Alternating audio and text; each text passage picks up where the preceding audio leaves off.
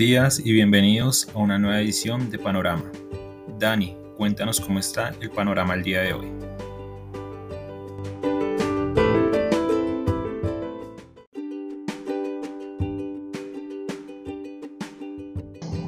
Muy buenos días a los seguidores del podcast Panorama de Global Securities. Hoy, 25 de agosto de 2021, comenzamos con un panorama indeciso. La noticia del día tiene que ver con una reunión de alto nivel están impulsando veteranos de Wall Street con funcionarios de alto nivel chino para eh, ver alternativas de poder tener mayor acceso a la segunda mayor economía del mundo. Sin embargo, de manera paralela, el director de la SEC, Comisión de Valores de Estados Unidos, Gary Gensler, recordaba a los inversionistas que si las compañías chinas no cumplen con lo aprobado durante la administración Trump, es decir, la anterior administración, en 2024 estas compañías pueden ser lista, deslistadas de los Estados Unidos, algo que obviamente debería preocupar. Eventualmente hoy hemos tenido algo de descenso muy leve en los mercados asiáticos, principalmente China, tal vez esta advertencia o este recordatorio que ya todos sabíamos haya influenciado un poco en este comportamiento. Ayer el Standard Poor's registró nuevamente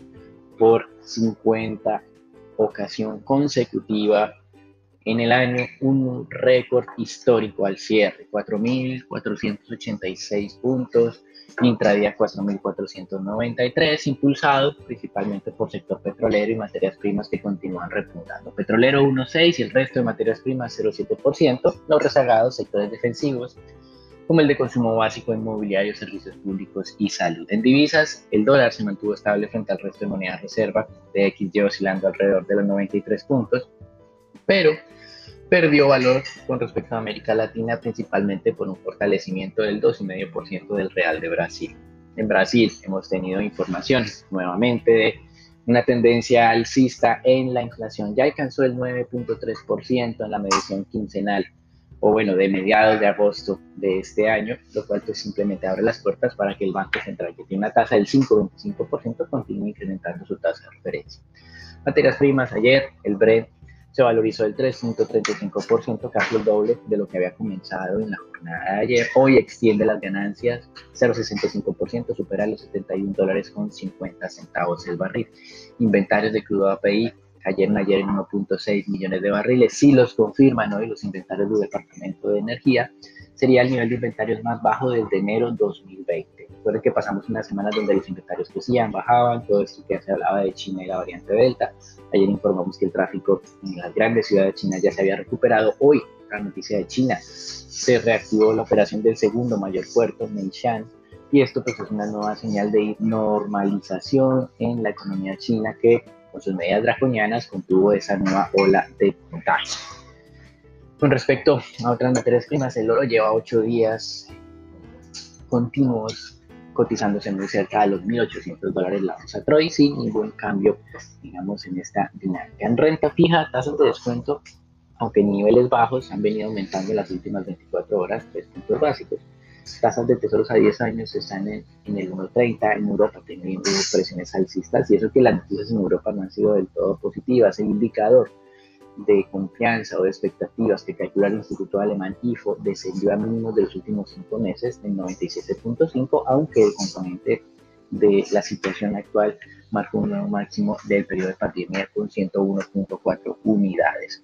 Ayer se presentaron, bueno, se emitieron 60 billones en tesoros a 10 años con una alta participación de inversionistas extranjeros y una relación bit to cover suficientemente también positiva, 2.65 veces. Hoy tesoros a 10 años, como mencionaba, abren al 1.30 a la espera de la colocación de 61 billones con plazo a 5 años y obviamente, como hemos dicho, el mercado muy a la expectativa de lo que será la reunión de Jackson Hole, aunque cada vez vemos con mayor, eh, mayor consenso de analistas diciendo que tal vez este viernes eh, Jerome Powell no diga nada nuevo acerca de lo que podría ser el esquema de, de reducción gradual de las compras de títulos, sino lo deje más bien para la reunión de septiembre. Hasta aquí el reporte internacional, recuerden, lunes comenzamos muy fuertes, martes se fue moderando la fortaleza, hoy en ausencia total de tendencia en los mercados accionarios. Lo dejamos con Sharon, con Marcela y con Daniel para que nos cuenten qué está pasando en el mercado de Colombia.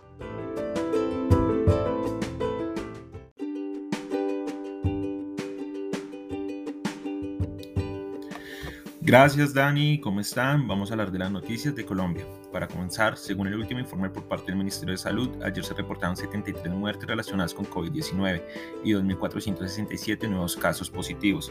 Con estas últimas cifras, el número de fallecidos totales llegó a los 124.338 y los casos activos a 30.715, lo cual representa una clara senda de recuperación en las últimas semanas. Por otra parte, el día de ayer el ministro de Hacienda y Crédito Público, José Manuel Restrepo, presentó el proyecto de presupuesto general de la Nación para el 2022 ante las comisiones económicas conjuntas del Congreso. El proyecto plantea recursos por 350,4 billones con un crecimiento del 3,8% sin incluir la deuda frente al del 2021. Desde el gobierno se destacó como por segundo año consecutivo el presupuesto de inversión pública más alto de la historia, ya que frente al de 2021 el presupuesto de inversión se incrementó 6,2% a 62,2 billones, mientras que el, el del funcionamiento sería de 210 billones y el de la deuda 78 billones. Asimismo, observando por sectores, los demás recursos serían educación con 49,3 billones, defensa con 41,9 billones, salud con 41,2 billones, trabajo con 36 billones, hacienda con 23,9 billones e inclusión, e inclusión social con 21,4, 21,7 billones. Adicionalmente, la Alcaldía de Bogotá, a través de la Secretaría de Desarrollo Económico y en alianza con Bancoldes, lanzaron la línea de crédito Bogotá Adelante. Con esta línea de crédito, las micro, medianas y pequeñas empresas que tengan domicilio principal en Bogotá podrán acceder a créditos a tasas bajas, con amplios periodos de gracia y plazos para invertir en capital de trabajo y modernización. Esta línea de crédito otorgará recursos por más de 171 mil millones y espera beneficiar a 8 mil MIPIMES. Para terminar, se conoció que Colombia ya obtuvo los 2.750 millones de dólares de los derechos especiales de giro del Fondo Monetario Internacional. La destinación de estos recursos se definirá en la próxima sesión de la Junta Directiva del Banco de la República, pero desde ya, entre las opciones se contempla utilizarlos para aumentar las reservas internacionales o aliviar las necesidades financieras del país. Bueno, Santiago, cuéntenos cómo está el, día, el panorama del día de hoy de renta variable.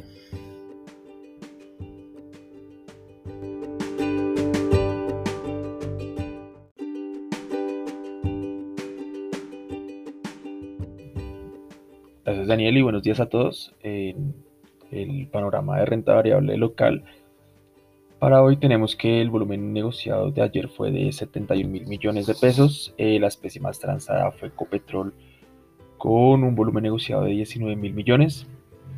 Eh, la acción que más subió fue Cemex con una valorización del 2,78% y la que más cayó fue Avianca con una desvalorización del 8,75% general tenemos que el mercado local experimentó un retroceso durante las últimas horas de la sesión de ayer, eh, dando que el índice de referencia cerrara en 1.328 puntos.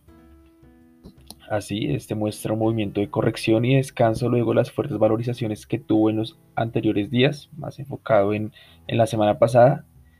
Para hoy esperamos que el índice vuelva a niveles superiores de por encima de, de los 1.330 puntos Pasando a noticias, eh, Ecopetrol informó que durante los primeros siete meses del año la compañía junto a sus aliados contrataron 2,2 billones de pesos con proveedores locales de las zonas donde operan, aumentando así en un 50% eh, frente al valor contratado durante el mismo periodo en, 2020. Eh, además, Ecopetrol expresó que trabajan día a día para fortalecer la economía de las zonas donde operan. Ayer tuvimos resultados corporativos por parte de TGI, subsidiaria del Grupo Energía Bogotá. Esta presentó resultados trimestrales con un 96% de incremento en la utilidad neta en comparación con el segundo trimestre del 2020. Además, los resultados acumulados a junio, es decir, el primer semestre del año, reflejan un, margen evita de 79,6%, aumentando 1,4 puntos porcentuales frente al mismo periodo del año anterior. Cabe destacar que el desarrollo, que durante este periodo se desarrollaron nuevos productos para la industria, el parque eh, térmico y el gas natural vehicular aumentó a volúmenes de 2,7 millones de pies cúbicos por día. El Grupo Energía Bogotá estará reportando sus resultados eh, corporativos al cierre de la jornada de hoy y mañana será la llamada eh, para, la presentación de estos resultados. Pasando a análisis técnico, eh, tenemos la acción de Colombia, tanto la preferencial como la ordinaria, muestra un comportamiento muy parecido al índice de referencia, tomando también un descanso luego de las fuertes valorizaciones de la, de la semana pasada. Además, parece haber encontrado por el momento una resistencia sobre los 32 mil pesos y en caso de romperla la siguiente resistencia que podría encontrarse ya sobre niveles de 34 mil pesos. En Ecopetrol tenemos que la especie recupera las pérdidas sufridas la semana pasada, impulsada por la recuperación que ha tenido esta semana el precio del petróleo. Además, con la valorización que tuvo ayer, el precio volvió a ubicarse sobre la media móvil de 50 periodos y llegó a un precio de 2.671 pesos, eh, un nivel no visto desde inicios de julio. Eh, para hoy nuestro sesgo es alcista. Esto es todo por el panorama de renta variable. Los dejo con Charon, nos contará más sobre eh, el dólar. Gracias.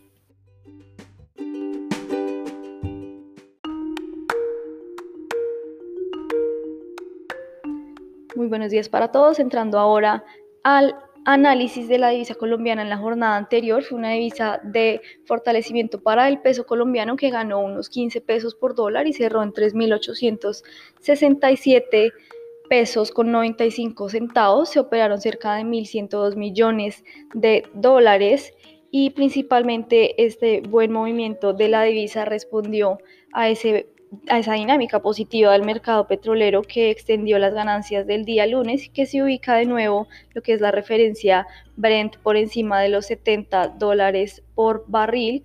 Esto entonces favoreció al movimiento de la divisa colombiana, además de un dólar en el mundo algo más estable y que tuvo algo de debilitamiento en la sesión anterior, fue lo que favorecieron entonces la revaluación de la moneda para el día de hoy esperamos que ya con un mercado petrolero un poco más estable y el dólar ganando algo de fortaleza de nuevo, tengamos presiones alcistas arranque de la jornada con resistencias en 3.870 y 3.900 pesos y soporte sobre los 3.850 y 3.830 pesos por dólar.